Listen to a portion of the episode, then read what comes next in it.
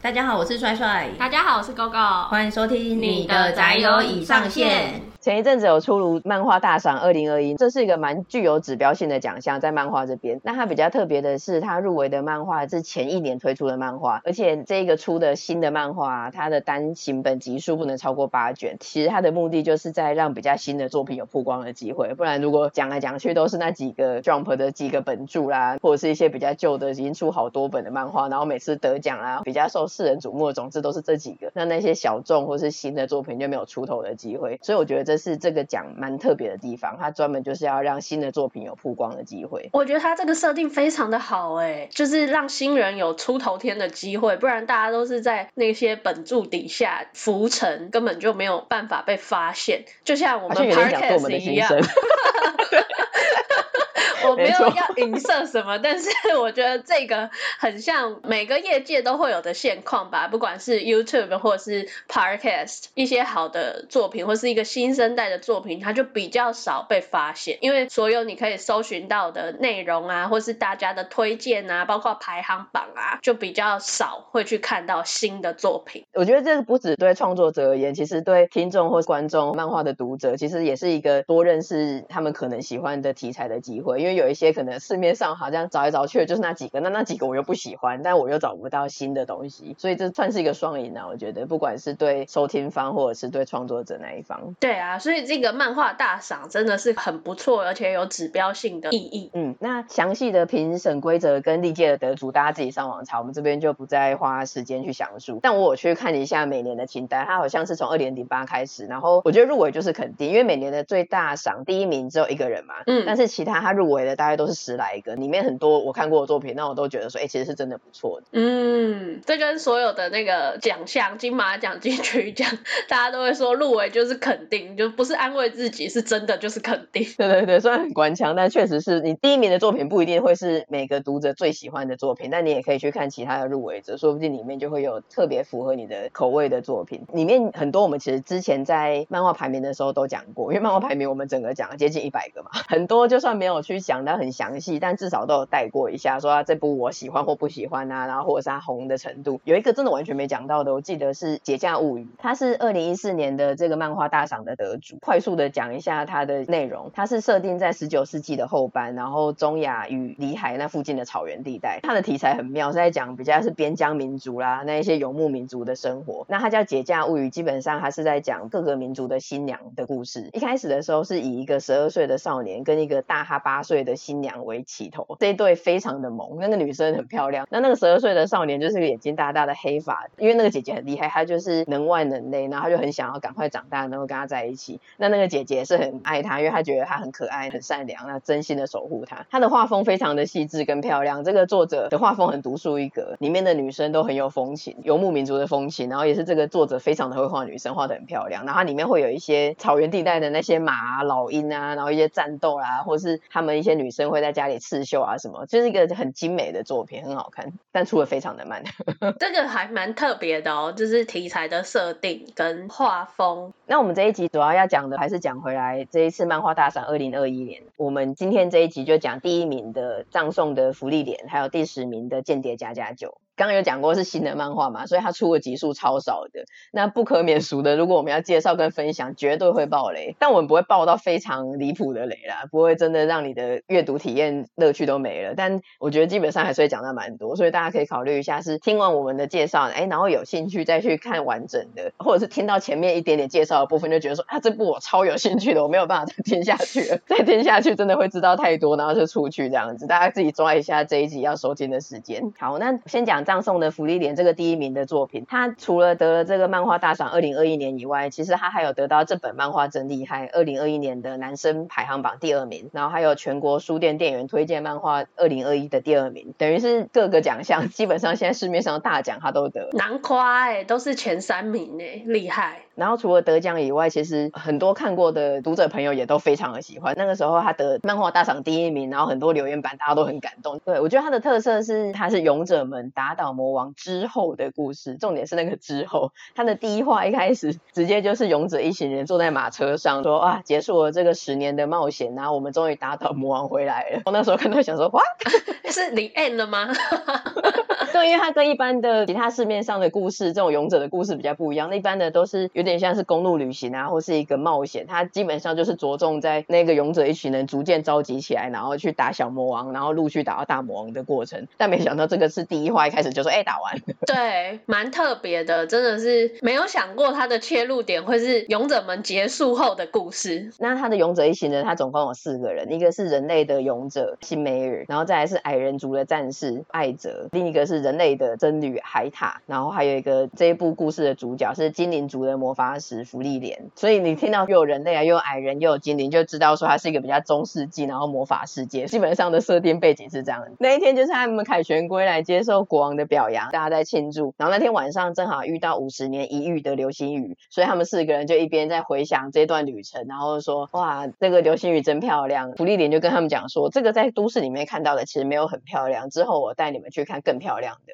这个流星雨是五十年才一次的，所以它叫做半世纪流星雨。这个时候就有点带出这部漫画的主题了，因为精灵福利莲呢，他就用很轻松的语气说：“哎，这还好吧，下一次我们再去看。”但是人类那些勇者跟僧侣，他就会想到说：“下一次，下一次是五十年后，哎，那个时候我们不知道还活在这个世界上吗？”因为精灵福利莲他的生命是比一般人类更长的，因为他也已经活了几百年的那种程度了，所以他对于这种几年几年的这个时间感就比较没有那么深切的体验。他那漫画里面没有明确讲说精灵可以活多久，但是大家推估大概是一两千年，就有点像是人类，我们可以活个至少好几十年嘛。然后如果是一些动物啊，甚至是蝉啊、昆虫啊，一样的一个礼拜、一个月，对我们而言，人类而言，跟对那些寿命很短的昆虫而言，那个长度就会差很多。对，但是那些人类就很温柔，然后想说芙莉莲就是一个能力很好的魔法师，但好像不太懂人情世故，所以也就没有当下去戳破他或什么的，就说。说哦好啊，那我们就下一次见。然后他们就真的各奔东西。这五十年来完全没有联络。芙莉莲就去中央各国游览，收集他有兴趣的魔法。可是他有记得这个约定。过了五十年之后，他就想说，哎，差不多快到半世纪流星雨的时间了。他就回到首都，第一个就去找勇者辛梅尔。然后就很震惊的是，勇者辛梅尔整个老逗 Q，像白雪公主里面那种小矮人，然后有胡子的那一个，真的很夸张哎。因为辛梅尔他年轻的时候是蛮高大帅气的，我觉得目测起来一定超过一七五吧。但是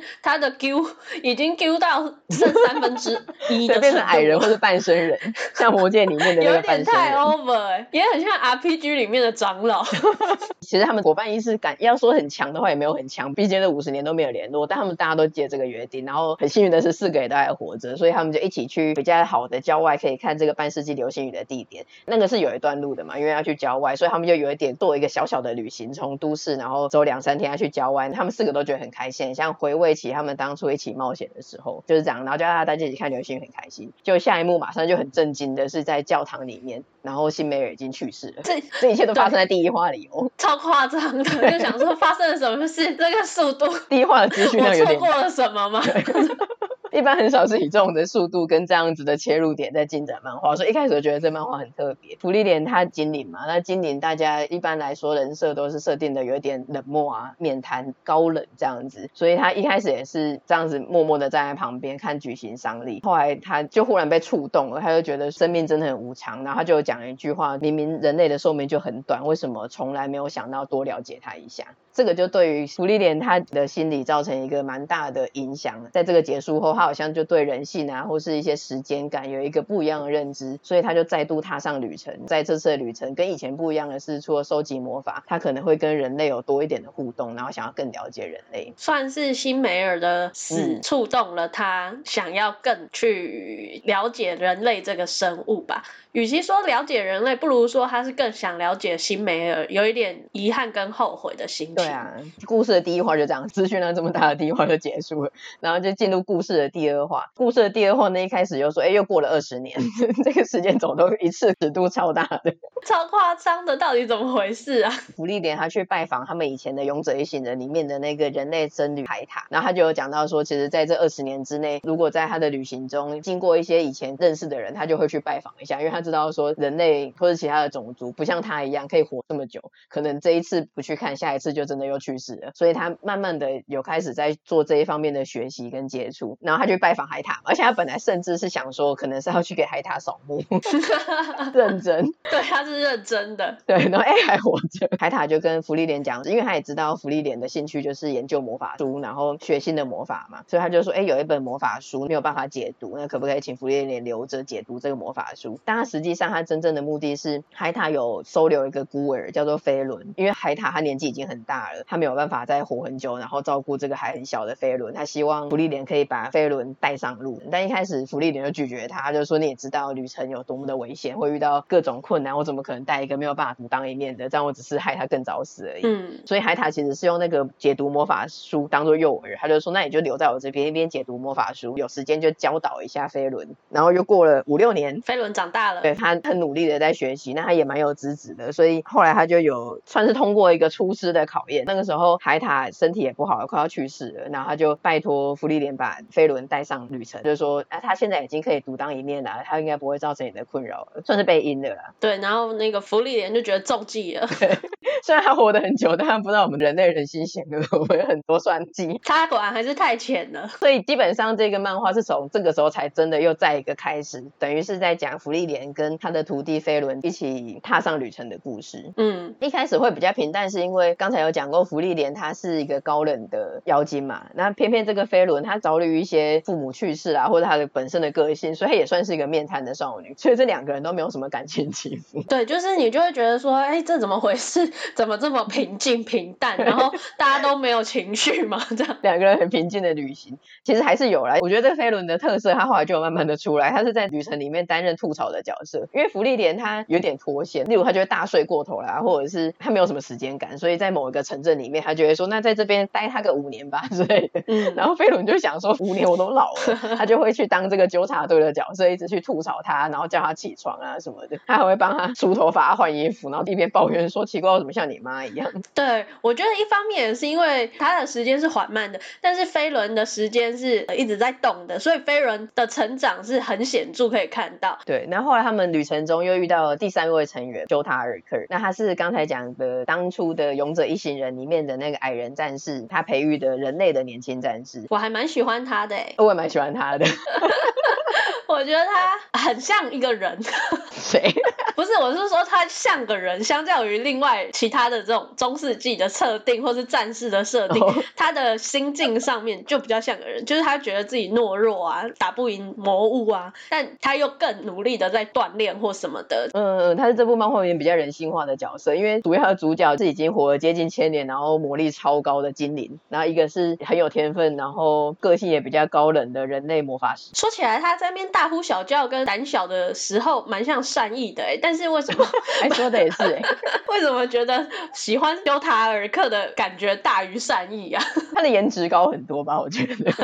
那刚才没有讲到说为什么他会加入，因为其实魔法使有的时候他要召唤出一个魔法，可能要十秒，或者是如果一个龙啊或者什么东西换攻过来的时候，其实你还是要有一个战士类型的角色先去挡一下，先去用近身战，然后让魔法使在后面累积他的魔力啊，或是念一些咒语之类的。所以芙莉莲那个时候打算重新踏上这段旅程的时候，他就知道说他一定。需要一个像这种的前卫战士角色，那他就找当初的矮人艾哲。但经过了几十年，虽然矮人老的速度也比较慢，但是终究他也是老了，所以他就跟他讲说：“我培育一个人类的年轻战士，不如就让他跟着你们旅行吧。”刚刚有讲到他的个性，他他其实很强，因为他很努力锻炼，可是他没有面对过魔物，所以他是很害怕的。虽然也是冲上去战斗，但他的手啊、膝盖都会一直抖，对，会一直发抖，然后觉得自己没办法。嗯，然后我觉得他是一个很热心的暖男，他去每个城市都会马上有小孩子爬上他的手背啊、肩膀啊，然后 扶老太太过马路啊，干嘛？就跟大家都处得很好。然后他的态度还有膝盖都很软，因为他们在旅行的时候。因为你是被霸凌。飞轮有的时候她是个少女，她会因为这个少年不经意的一些话激怒了她，她都会把嘴巴嘟起来，然后气噗噗气噗噗这样子，然后很可爱。对，然后修塔尔克都会马上说：“哦，我又做错了什么啦？对不起啦，原谅我啦。”然后有时候甚至会下跪，就是会哭 的。他是真心的不知道自己错在哪里，但他都会马上先道歉，就态度很软，很可爱。因为他们两个都是青少年嘛，所以这个修塔尔克跟飞轮他们其实就有一点暧昧，他们的暧昧是很青春跟可爱的。嗯，就像刚刚那种气噗噗的感觉，然后另外一个就会在那边对不起，自己在找原因这样子。然后我记得后面就是还会有一个山羊湖僧侣，他中途就有稍微加入，嗯、然后他就是因为福利莲不可能去排解他们的纠纷，然后这个僧侣他完全没有办法。对，这个僧侣就会去做这个调解，调解到最后，他也发现了说这个对就是在暧昧，然后他对他们两个人 就觉得是个打情骂俏，然后有一次他就真的忍不住自己呐喊说：“快给我交往啊！”然后我在那个漫画前面就发出了微笑，就觉得我懂我懂，深表同感这样子。那段超好笑，他们两个本来就在那边，一个人在看书啦，然后另外一个人可能在用武器干嘛的。修塔尔克他就是要吓他，但是飞轮因为她是女生嘛，所以对那些身体还有男女的那个差异、力气的差异会比较敏感，他就真的真心被他吓到，然后他就觉得有点不舒服，就两个一一个在哭，一个气噗噗，那两个都不讲话。然后大人们回来就想说现在是怎么了，然后还找一个小房间，就分别带进去，对对对，就问他们发生了什么事，超可爱的。那这部作品好看的地方，我觉得它是一个主题比较不一样，不是像其他的那种啊去征讨魔王。他一开始就表明的说，他就是一个在探讨时间，再加上芙莉莲要多了解人类情感的温馨小品。所以后来你慢慢的看，慢慢的看，你就会发现，你回去重看第一话会有不一样的感觉，因为当初的那个勇者辛梅尔，他只出现在漫画。的第一话，而且就只是回到都城，然后被国王表扬，然后就是说啊，五十年后，然后五十年后变成一个老豆 Q，然后就死了这样子，一个很没有存在感，瞬间就消失的人，戏份很少。对，可是他很神奇，你之后再慢慢的陆续看芙莉莲他的第二次旅行这个冒险过程之中，他的戏份跟他的人设会慢慢的一直浮现出来，超神奇的。就是每一到一个地方，都会去回想起辛梅尔，哎，嗯，觉得辛梅尔留下来的那种影响是没有办法。用语言去说明的，例如他可能会去遇到某一个村子，然后有一个已经是老太太或者老先生的，因为已经过了七十年了嘛，所以一定要到那个年纪人才知道说，哎，对，其实当初是有魔族的，然后有勇者帮我们打倒他。那就会跟芙莉莲讲到，所以你好像跟当初的那个小女孩长得很像，但你怎么长得一样？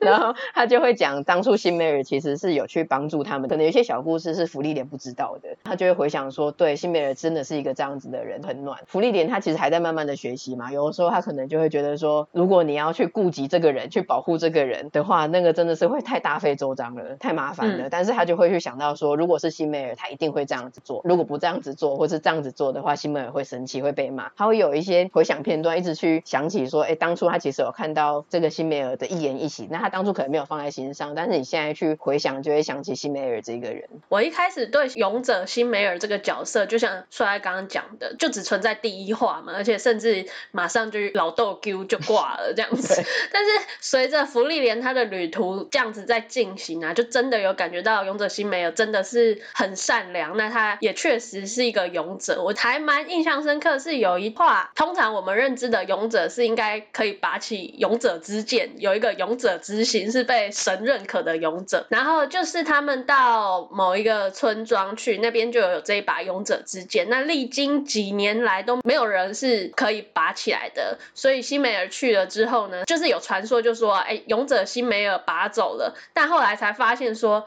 其实这把剑根本都还留在这里，辛梅尔当初也没有拔起来过。那所以那个看守者就说啊，这次来的也不是真正的勇者，但是辛梅尔他就是很坚定他的信念吧，他本来就觉得说，就算我不是真正的勇者，他也是要去打倒魔王，他要去做这件事情，不是被认可的又怎么样？但我就是去做啦、啊。对我来说，我觉得辛梅尔就是一个实质上的勇者。对，他不会像炼狱他爸一样觉得说啊，我就是没有才能，我再厉害，我也打不赢日之呼吸的人，然后就开始酗酒。对啊，他还是觉得说，那我虽然可能不是那个命中注定的万中选一的人，但我还是去做我想做的事情，我能做的事情。对，我自己觉得最感动的地方是，很多的城镇都有勇者辛美尔的雕像。当初他们还年轻在冒险的时候，辛美尔就用一个比较轻佻，或是甚至有点轻浮的态度，会有那个雕像师傅在帮他做嘛，然后就摆 pose 啊，然后说说哇，我做的真帅啊，怎么样？他的伙伴就冷眼看他。那个时候大家想说，这家伙就是想要留名啊，想要帅啊之类的。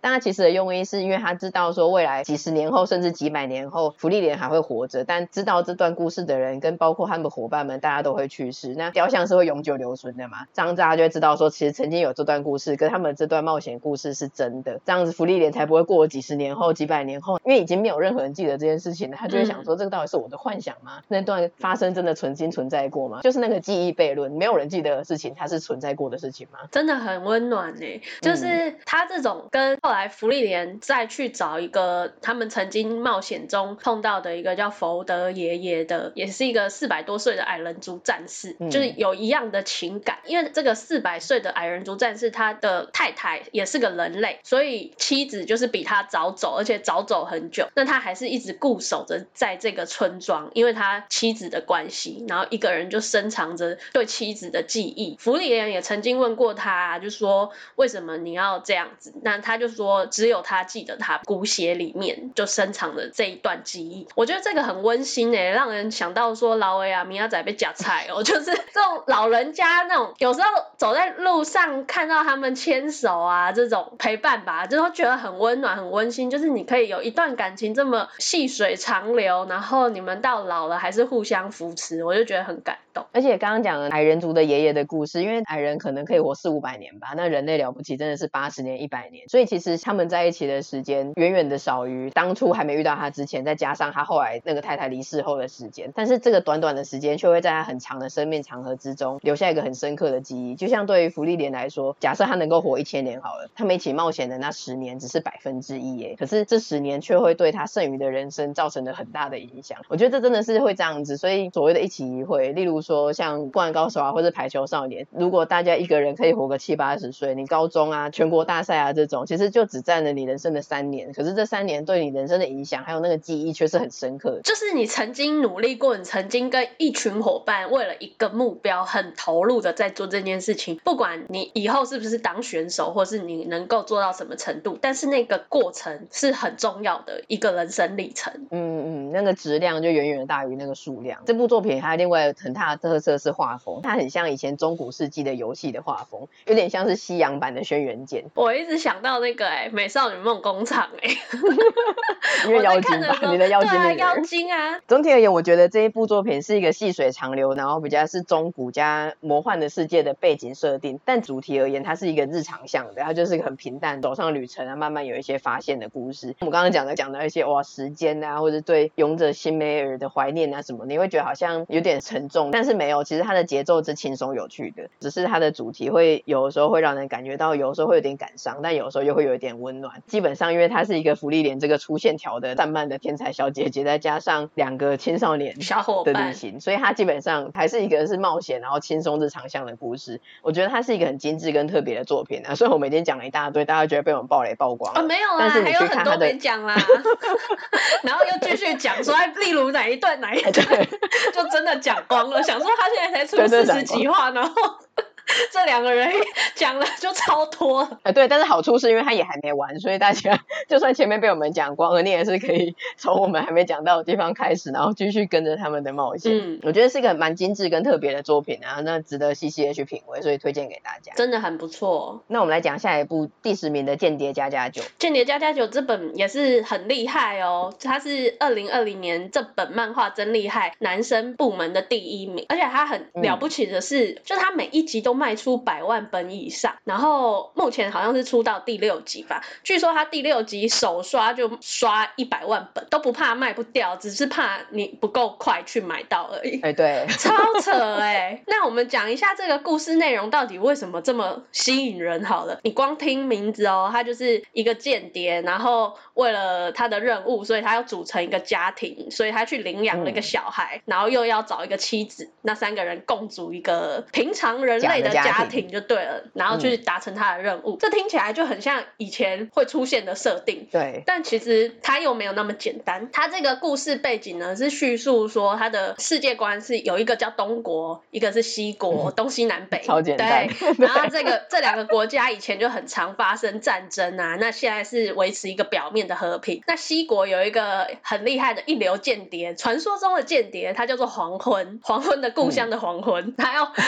奉命调查东国的政治家，一个叫戴斯蒙德的。为了接近这个很谨慎、没有空隙的人，黄昏跟他的组织想出来的最好的办法，就是要去入学伊甸学园这个一流的名门学校，因为这个政治家呢，他唯一会出现而且公开露面的场合，就只有在这个学校，因为他的儿子有在里面就学，所以他会在恳亲会上面出现。黄昏为了要达成这个目标，他们就决定说，好吧，那就只好想办法混进这个学校。那混进这个学校最好的方法就是去找一个小孩，他就去就读，然后跟戴斯蒙德的儿子打好关系，他们就可以用亲子的方式去打入对方的家庭，接近他的目标。可是呢，这个学员他的入学门槛又很严格嘛，因为是一流的名校，要求就是优雅、优雅、优雅再优雅这样子，所以黄昏他要组成这样子的完美家庭，除了他自己的背景要够厉害之外，他还要去找到一个适合的小孩，所以他先把自己设定是叫做洛伊德佛杰的精神科医生，然后再去领养一个小孩叫安妮亚。本来他领养了啊安妮亚，就说啊没事，安妮亚考试过关就好了。结果呢，这种名门学校都还是要亲子会谈，基本上如果你单亲的话，你就先被砍掉。于是他就觉得说啊，那不行，还是要找一个老婆，三个人组成一个完美家庭去面试，这个入学几率才会高。所以他又刚好找到了来演他的妻子，叫做约儿，三个人就一起组成佛德一家。嗯，那其实大家都不知道，他们都各怀鬼胎，因为安妮亚她其实是一个超能力者，她可以读心，知道人家在想什么，所以她那时候就知道说，哈，原来黄昏他是个间谍，他就很兴奋，他就想办法就是要加入他就对了啦。然后约儿啊，他看起来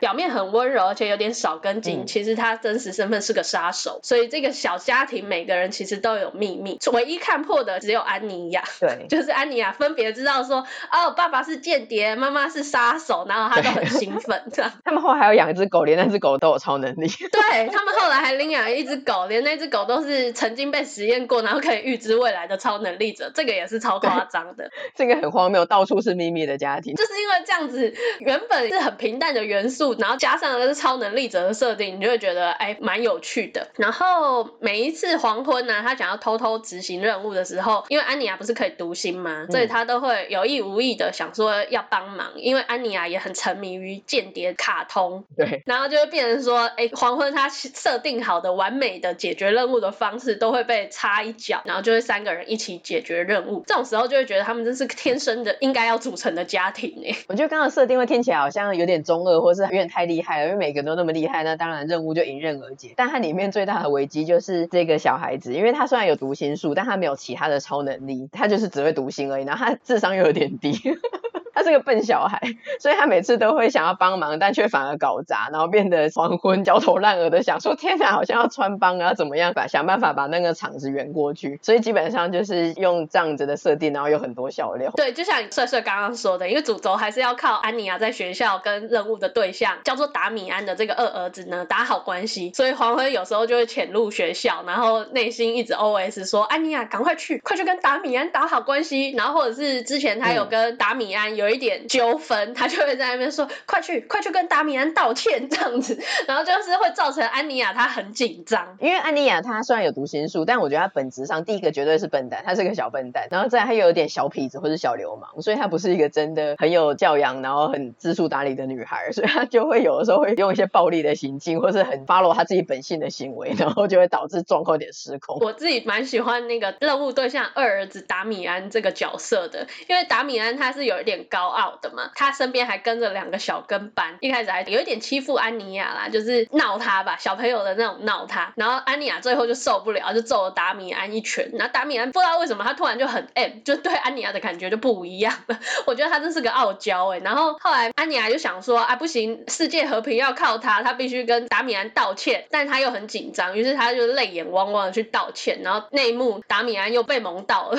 后来就很在意他，但又很傲娇，然后可恶的笨蛋走开但是又很在意他。对，这个幼稚园学生的这一对还蛮可爱的。嗯、那这一本呢，设定上我个人是觉得还蛮特别的啦，因为通常是像杀手跟杀手的组合，或者是特务啊加杀手，或者是警察，但是这一部是大家都有问题，而且是心怀鬼胎的，所以就会蛮有趣的。比如说像黄昏，他其实是为了执行任务才组成家庭，那那个约尔小姐她是想当杀手，不被人怀疑才组成家庭。因为这一本书的世界观对单身的女性还蛮不友善的，如果你单身太久，你还会被判定为有可能是间谍，然后你可能就会被秘密警察抓走这样子。嗯，因为说到底，他们三个都各自有目的，但他们也不是一定要跟另外两个人才能达成。像黄昏，他如果说这两个人真的很不配合的话，其实他也可以找别人。但他们其实虽然本来是因为目的而结合，但因为他们三个这样子，那后来再加上一只狗，其实他们虽然是在扮家家酒，好像是一个假的家庭，但他们真的有产生出一种家人或是伙伴互相依靠的关系，所以他们都很喜欢这个关系，然后很不希望因为各种原因而被破坏这个目前现有的这个家庭。对，因为其实像黄昏，他是一流的间谍嘛，曾经他就有教导他的后辈，就是说不要暴露你自己的情感。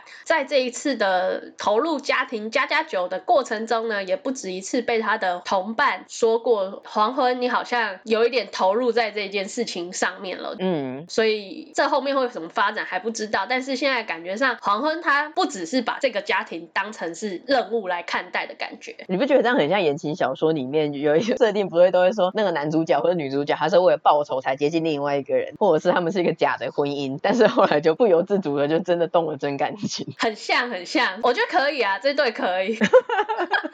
但其实我也还蛮喜欢黄昏的另外一个同事哎、欸，不能这样子吧，终究要做个选择吧，这样太乱了。可恶！另外一个同事就一样是那个间谍组织的人，然后他就觉得说，当初为什么要找一个不相干的人？她也是个女的，为什么不就由她来演假老婆？然后他们就组成家庭就好了，因为她暗恋这个前辈非常的久。嗯，但她表面上就看起来很很凶很狠，好像野心很大，是想要干掉黄昏，成为 top one 的间谍。其实不是，她的梦想就只是想成为黄昏的老婆而已。然后黄昏有时候还会被她吓到，就想说我说了什么？你为什么要瞪我？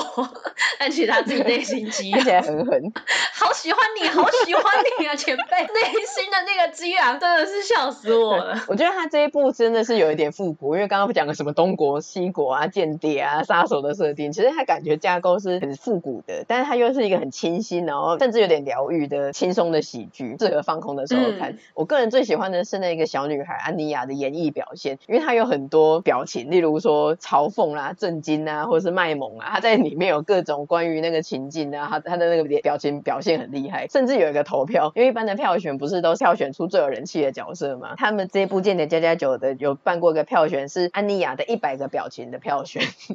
然后投票数总共超十万人呢，超夸张。我而且我觉得第一名那个表情实至名归，因为我第一次看到的时候也是笑了，很厉害。我觉得这个安妮亚的演绎，大家可以跟《黄金神威》里面的那个女主角阿喜利帕并列。阿喜利帕也是有一个演绎表现的九宫格类的表情包。对对对，表情包，他们两个都很厉害。到时候我们再知识再补充给大家。然后这部最近巴哈姆特有看到有网友他就有发现说，好像 TV 的官网跟官方 Twitter 的相关网址被注册了，嗯、所以大家也就怀疑说这部可能也快要推出动画了。大家反应普遍都是哎不意外，而且很期待，尤其是期待刚刚讲到的安妮亚的演绎，就不知道动画会怎么呈现。所以我觉得大家对这部的好感度真的很高，很喜欢这部。嗯，我也是很喜欢，很轻松，很轻松，很好看，嗯、而且它就是每一话就是一个小短片，就是你从什么时间点切入，我觉得都没有问题耶。嗯，那这个也有点题外话，其实刚开始在看这个间谍加加九，就只是看介绍写说。说，哎，间谍跟杀手组成的家庭，那我第一个直觉就想说，啊，很像电影《史密斯任务》，或者是就像日剧《娇妻出没》，请注意，这个是未来的翻译，一般会讲说是太太请小心侵犯，就是林濑遥跟西岛秀俊演的，嗯、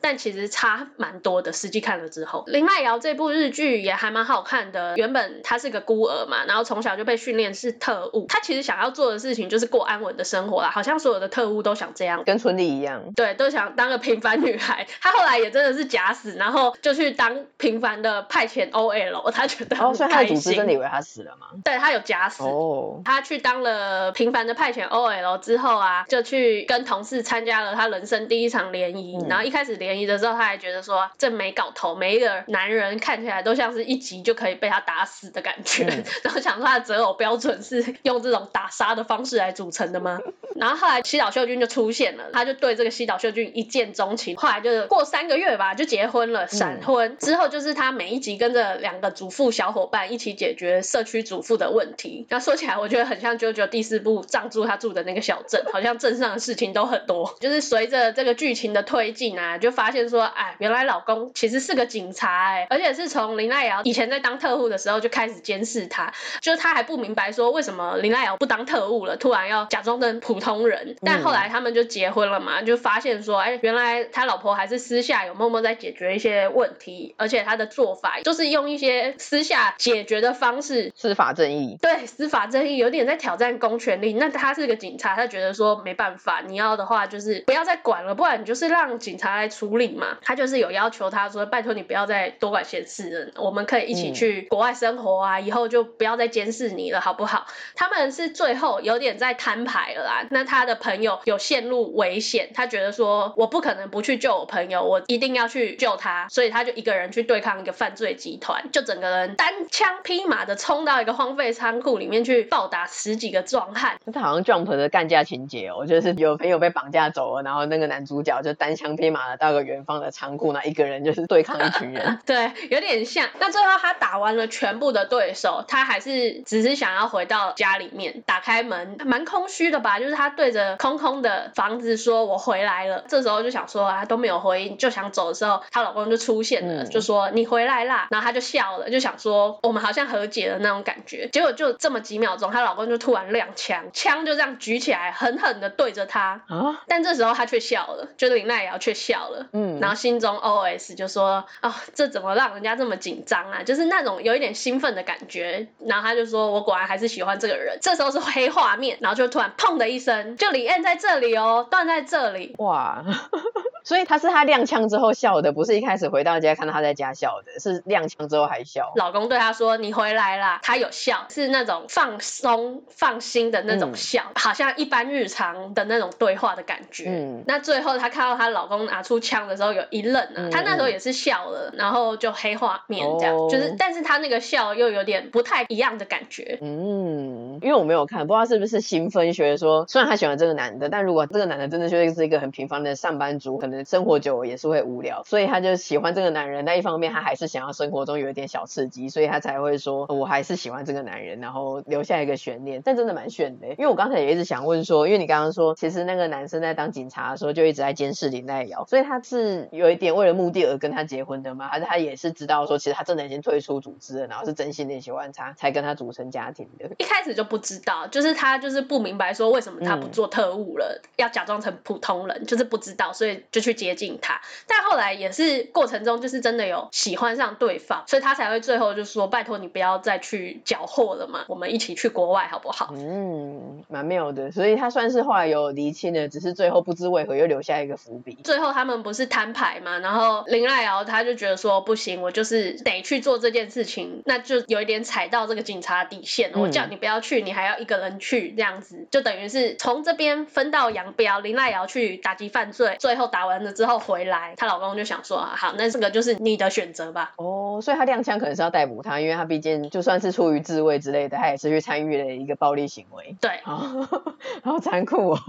就算他的出发点利益是去救人，嗯、但以公权力来说，你这个是私下的私刑。总之，先带回警局，你要解释再解释这样子。对，哇，而且这最留下悬念的，就是刚刚有讲到黑画面嘛，然后他亮枪，他不是亮枪而已哦，你还听到了一声枪响，嗯，那时候就想说，怎么样是死了吗？还是怎么样？就是这是一个 open ending 吗？嗯，会一直想说怎么会停在这边啦？因为这部当初还蛮红的，然后就会想说是不是有特别篇还是电影？可是当初好像导演就是直接在 Twitter 上面说谢谢大家，然后没有下文，就这样没有下文呢、欸。你个屁！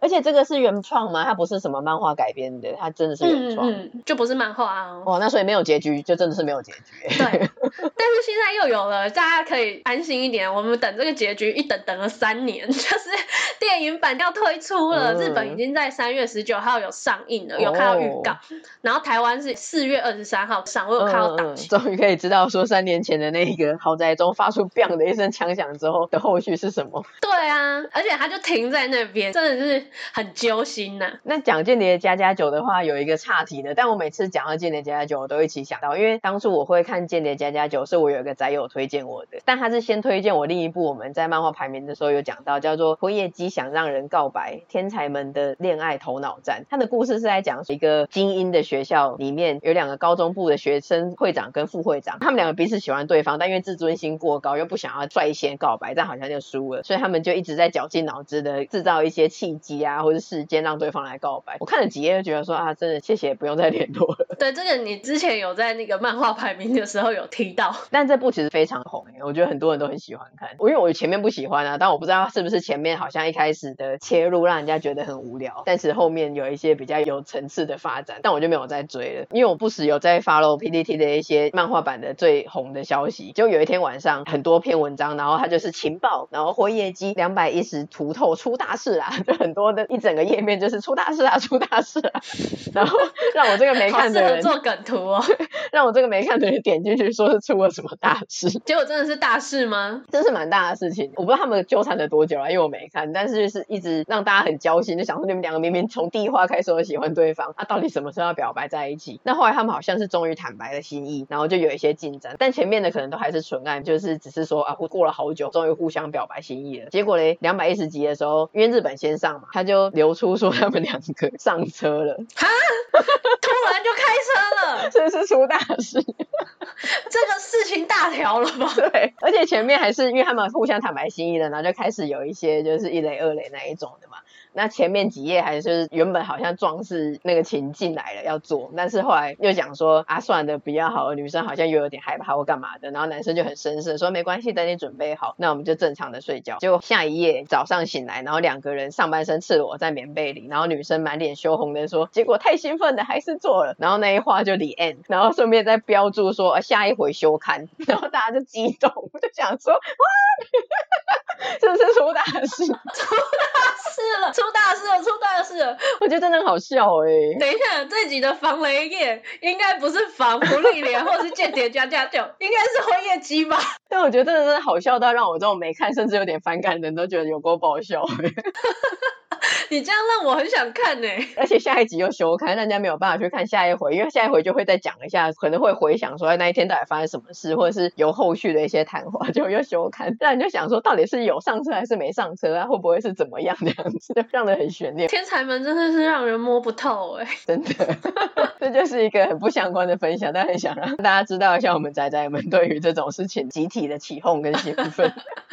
没有，这一集的防雷液一定要防这个。这个太需要继续关注下去了。嗯嗯嗯。那总之，我们今天就是先介绍漫画大赏二零二一年的第一名跟第十名。那未来有机会的话，或者是听众朋友许愿的话，我们再讲他的其他名字。我觉得今天这个也很像料理东西君的漫画版，漫画东西君。今晚你选哪一本？都对，因为我自己比较喜欢福利莲，然后我是间谍加加九派的。对啊，让听众朋友听我们的介绍跟分享之后呢，你自己去想一下，你好像比较喜欢哪一个，或是你真的这两部都已经看了，会去找来看，然后再来。跟我们分享说你比较喜欢哪一部，期待大家的回馈跟分享哦。那我们今天这一集就差不多到这边。喜欢我们的节目的话，请在你习惯的 Podcast 的收听平台，还有我们的 Facebook 粉丝页跟 IG 追踪订阅我们。也请在我们的 Apple Podcast 给我们五星的评价哦。然后也很希望你能够分享我们的节目给你的朋友。那今天就差不多到这边，我们下次见喽。下次见，拜拜。